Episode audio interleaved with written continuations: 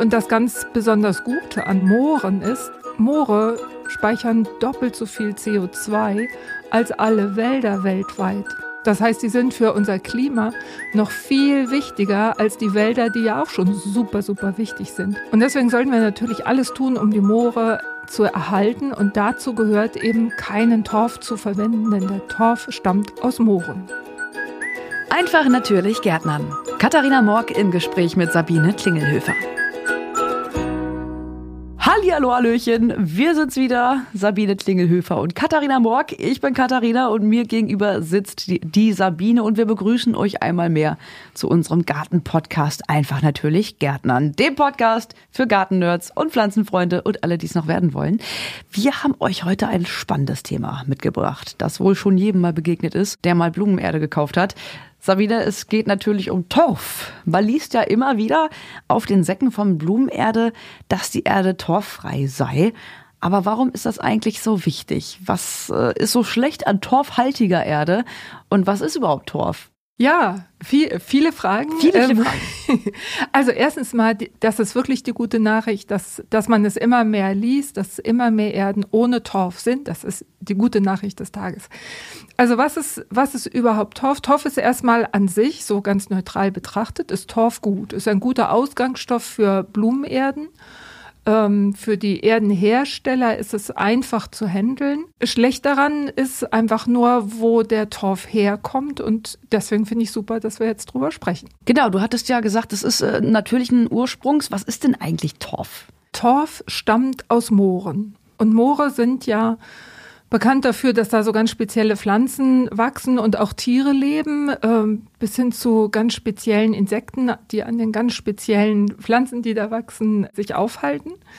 Äh, es ist auch ein sehr besonderer Lebensraum, weil es äh, davon gar nicht mehr so viel gibt in Deutschland und auch weltweit. Und das ganz besonders Gute an äh, Mooren ist, Moore speichern doppelt so viel CO2 als alle Wälder weltweit. Das heißt, die sind für unser Klima noch viel wichtiger als die Wälder, die ja auch schon super, super wichtig sind. Und deswegen sollten wir natürlich alles tun, um die Moore zu erhalten. Und dazu gehört eben keinen Torf zu verwenden, denn der Torf stammt aus Mooren. Also einerseits ein sehr wichtiger Lebensraum für seltene Tierarten und Insekten, obwohl Insekten sind ja auch Tierarten. Ne? Ja, ja, ja auch Tiere.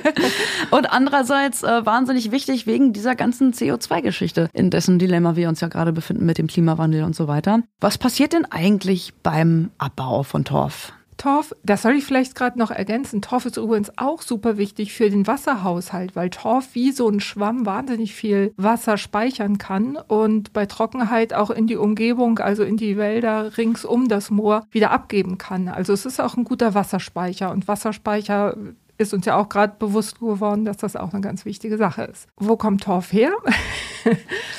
Oder wieso entstehen überhaupt Moore? Moore entstehen da, wo Wasser nicht gut abfließen kann. Das heißt, der Boden vernässt, es wachsen dann vor allen Dingen Moose dort. Also es gibt sogar spezielle Torfmoose, Sphagnummoose heißen die. Finde ich ein tolles Wort, Sphagnummoos. Und das sind eben Pflanzen, die, die dieses äh, dauerfeuchte Milieu gut vertragen können. Also die sind sehr spezialisiert darauf. Diese Pflanzen brauchen, damit sie wachsen können, CO2 weil wir erinnern uns dunkel, Photosynthese äh, aus CO2 und Wasser machen die Pflanzen Sauerstoff und Zucker und speichern bei der Gelegenheit das CO2 in ihrem Body sozusagen, also in dem äh, Pflanzenteilen. Haben wir hier gerade wieder so einen kleinen Chemie-Exkurs? ja, ich war auch ganz schlecht in Chemie, aber das ähm, gehört dazu, gehört dazu. Genau, das kann ich an der Stelle jetzt mal so anbringen. Aber wenn sich die Pflanzen mit Hilfe von Sauerstoff zersetzen, kompostieren sozusagen, dann wird das CO2 wieder frei und geht in die Luft und ist dann eben klimaschädlich.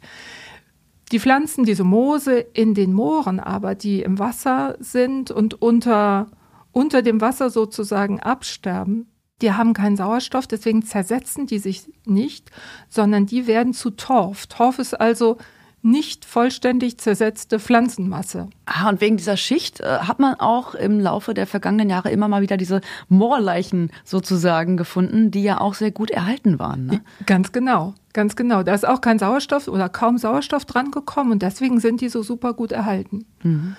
Aber wenn man jetzt Torf abbauen will, weil das ja so gut ist, äh, also so einfach ist, Erden daraus herzustellen, dann gelangt Sauerstoff an diesen Torf und das bedeutet, dass sofort dieser Prozess beginnt, dass sich diese halb zersetzte oder noch kaum zersetzte Pflanzenmasse im Torf komplett zersetzt, wie man das aus dem Kompost so kennt. Und dabei wird eben dieses CO2, was eigentlich festgebunden ist in diesem Torf, das wird frei und wird in, in die Luft äh, entlassen sozusagen und wirkt eben klimaschädlich. Das passiert erst, wenn das Moor entwässert wird, Sauerstoff an, drankommt an den Torf, dann wird CO2 frei. Deswegen sollte man Moore unbedingt in Ruhe lassen. Einfach in Ruhe lassen. Und das passiert dann quasi auch beim Abbau. Wenn da rumgebaggert wird und nach Torf gebaggert wird, dann quasi wird das Moor zerstört und dieser ganze CO2, dieses ganze CO2, was sich da dann unter den Massen gespeichert hat, das entweicht dann quasi in die Atmosphäre. Also es sind auch Riesenflächen, ähm, die, wo, wo Torf abgebaut wird. Die müssen auch erstmal eben entwässert werden, weil ansonsten versinken die ganzen Bagger, die, die da rumfahren fahren, ne, kann man sich vorstellen.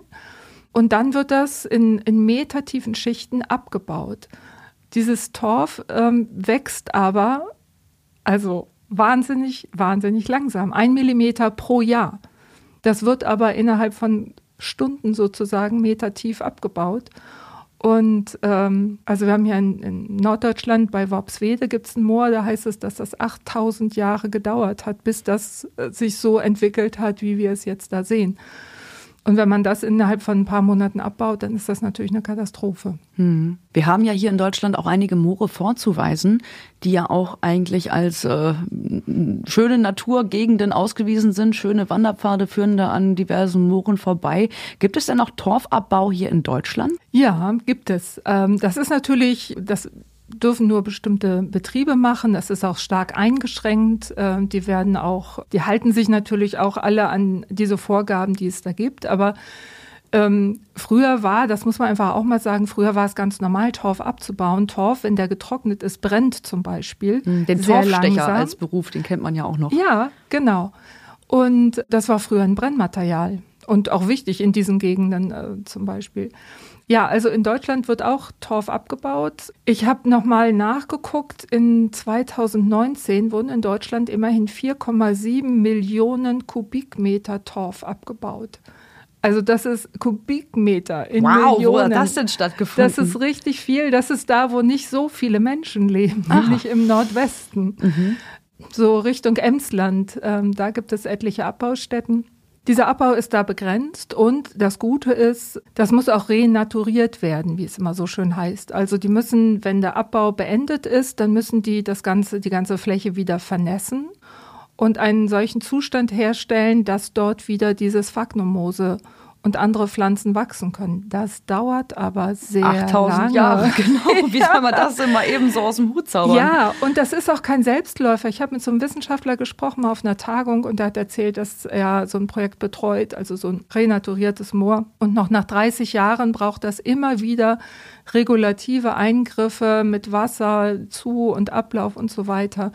Also das ist nicht so einfach. Man sagt, wir renaturieren und dann denken alle, ja, dann, dann ist es ja wie vorher. Aber das ist es eben, wie du schon sagst, ungefähr in Irgendwann 8000 dann, Jahren. Genau, hm, dann genau. ist es vielleicht mal wieder so wie vorher, wenn überhaupt. Wo gibt es denn sonst noch Torfabbaugebiete? Also kommt der ganze Torf hier aus Deutschland oder beziehen wir das noch, importieren wir das von irgendwo? Ja, wir importieren es. Leider, muss man ja natürlich sagen, weil wir eben in Deutschland gar nicht genug äh, Torf haben für den ganzen Bedarf. Der größte Bedarf ist übrigens im Produktionsgartenbau. Also jede Pflanze, die wir kaufen, hat einen Topf, in dem sie steht mit Erde und da ist Torf drin. Also das meiste geht in den Produktionsbereich und das kommt aus dem Baltikum zum großen Teil. Zum Teil sogar kam es aus Russland, jetzt wahrscheinlich im Moment gerade nicht mehr.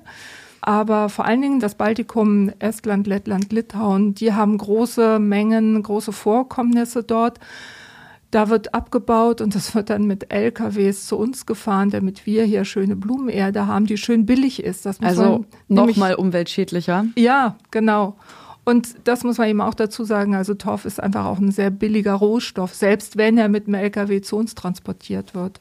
Also insofern, äh, es, es gibt keinen guten Torfabbau, möchte ich mal sagen. Das ist alles eher schlecht und die meisten Erden, die, die hier verkauft werden, vor allen Dingen die in den Discountern, das ist fast alles torfhaltige Erde. Also der allergrößte Anteil, das sind immer noch die torfhaltigen Erden. Und das kann noch schnell ganz viel weniger werden, bitte. Also in Erden, wo nicht explizit draufsteht, dass kein Torf drin verarbeitet worden ist, ist automatisch Torf verarbeitet. Genau. Das steht auf der Rückseite immer drauf. Also da gibt's immer so einen Kasten mit einem Rahmen drum und in dem steht, woraus die Blumenerde, die da vor dir liegt, woraus die gemacht wurde. Und das, äh, auch wenn es ein bisschen hin und her Wuchterei ist, diese Säcke umzudrehen, aber das sollte man wirklich mal machen, äh, weil meistens, wenn vorne nicht draufsteht, torffrei, dann ist Torf drin. Und eine Bioerde darf auch Torf enthalten bis zu 30 Prozent darf eine Bioerde torfhaltig sein. Also Bioerde heißt nicht automatisch, das ist nur gut. Ja. Genau. Gibt es da nicht irgendwie äh, Maßnahmen der Regierung oder so, da mal einen Riegel vorzuschieben? Ja. Äh, vor diese Torfproduktion? Äh, doch gibt es zum Glück und deswegen siehst du auch immer mehr torffreie Erden, weil bis 2025 äh, wird es keinen Torf mehr für Hobbygärtner geben. Ach, guck an. Da muss alles torffrei sein für die Hobbygärtner. Die Profigärtner haben noch bis 2030 Zeit und die können auch, also da muss es nicht 100 Prozent torffrei sein, aber deutlich reduziert sein. Also das steht im Klimaprogramm drin und das wird auch so umgesetzt werden. Gott sei Dank. Nun hat ja Torf auch einen gewissen Nutzen für die Pflanzen, für die Erden. Ihr habt ja bei Neudorf gar keine torfhaltige Erde. Also ihr verkauft nur Erde, die komplett torffrei ist. Aber was benutzt ihr denn stattdessen, um den Nutzen von Torf auszugleichen? Gibt es da eine Alternative? Genau, wir haben vor knapp 20 Jahren jetzt angefangen mit den Erden und wir haben nie Torf verwendet natürlich, passt ja irgendwie auch überhaupt nicht zu Neudorf. Und es ist auch gar nicht so einfach, eine gute torffreie Erde herzustellen, weil Torf ist schön neutral, der ist ähm, keimfrei, der ist ohne Mikroorganismen, der ist praktisch quasi steril. steril. Mhm. Das mit alternativen äh, Substanzen hinzukriegen, also nicht das Sterile, aber eben die, die Qualitäten einer guten Erde, das ist wirklich die hohe Kunst, muss ich schon sagen. Wir haben zwei Jahre Entwicklungsarbeit reingesteckt, um ja die richtigen Rezepte zu finden. Es ist wirklich wie so ein, ich backe einen Kuchen und nehme ganz verschiedene Zuschlagstoffe. Ich kann nicht einfach sagen, statt Torf nehme ich jetzt ähm, irgendeinen Kompost und dann wird das schon gut sein. Das, das funktioniert eben nicht. Also wir haben am Anfang äh, vor allen Dingen Rindenhumus verwendet. Das hat sich jetzt ein bisschen verschoben zugunsten mehr Grüngutkompost. Das ist der Kompost aus Kommunen, also nicht Bioabfall, sondern wirklich äh, Grünschnittkompost, der geschreddert wird und kompostiert wird.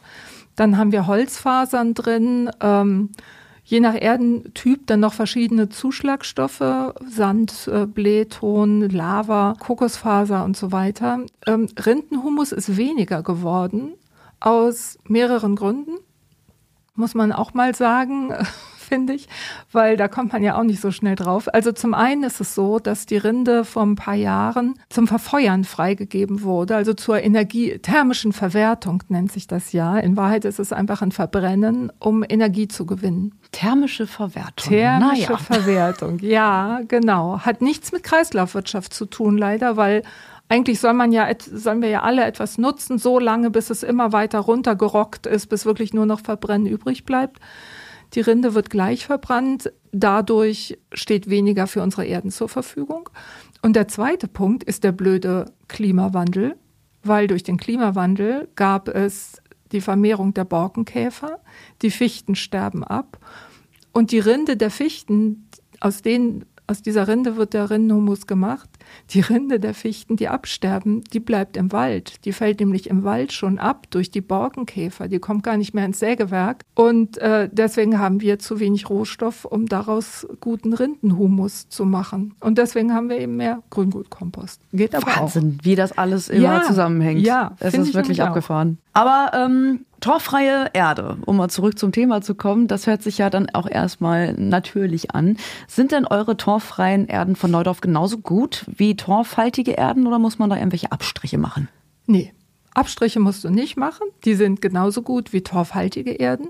Das Einzige, was sie unterscheidet von torfhaltigen Erden, ist äh, zum einen, dass sie immer mit Wasser benetzbar sind. Also bei Torferden gibt es manchmal den Effekt, dass die wenn die ganz eingetrocknet sind, dass, dass du dann Wasser drauf gießt und die nehmen das Wasser aber einfach nicht an, diese Faser.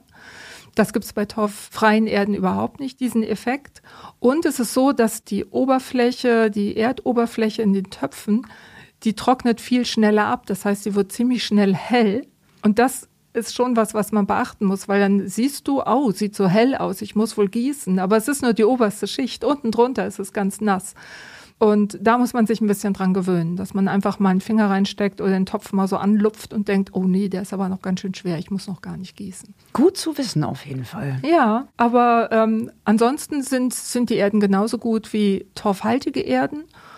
Und ähm, ja, wir tüfteln immer wieder an neuen Rezepturen, weil es ist alles so biologisch so hochaktiv. Und das macht das Ganze so schwierig, weil Rindenhumus oder Grüngutkompost, da steckt ja schon drin, dass da ganz viele Mikroorganismen drin sind und die reagieren alle miteinander, die reagieren mit unserem organischen Dünger und das muss man sehr fein aufeinander abstimmen, dass das auch wirklich äh, beim Verbraucher immer noch die gute Erde bleibt. Hm. Ein Torf aufgrund seiner Sterilität hat halt nicht so eine Reaktionsfreudigkeit, sag ich mal. Genau, und dann ist da noch mineralischer Dünger drin, der ist dann manchmal auch mit Kunststoff ummantelt. Diese Langzeitdünger, diese mineralischen sind meistens mit Kunststoff ummantelt ummantelt. Ist ja auch nicht so schön.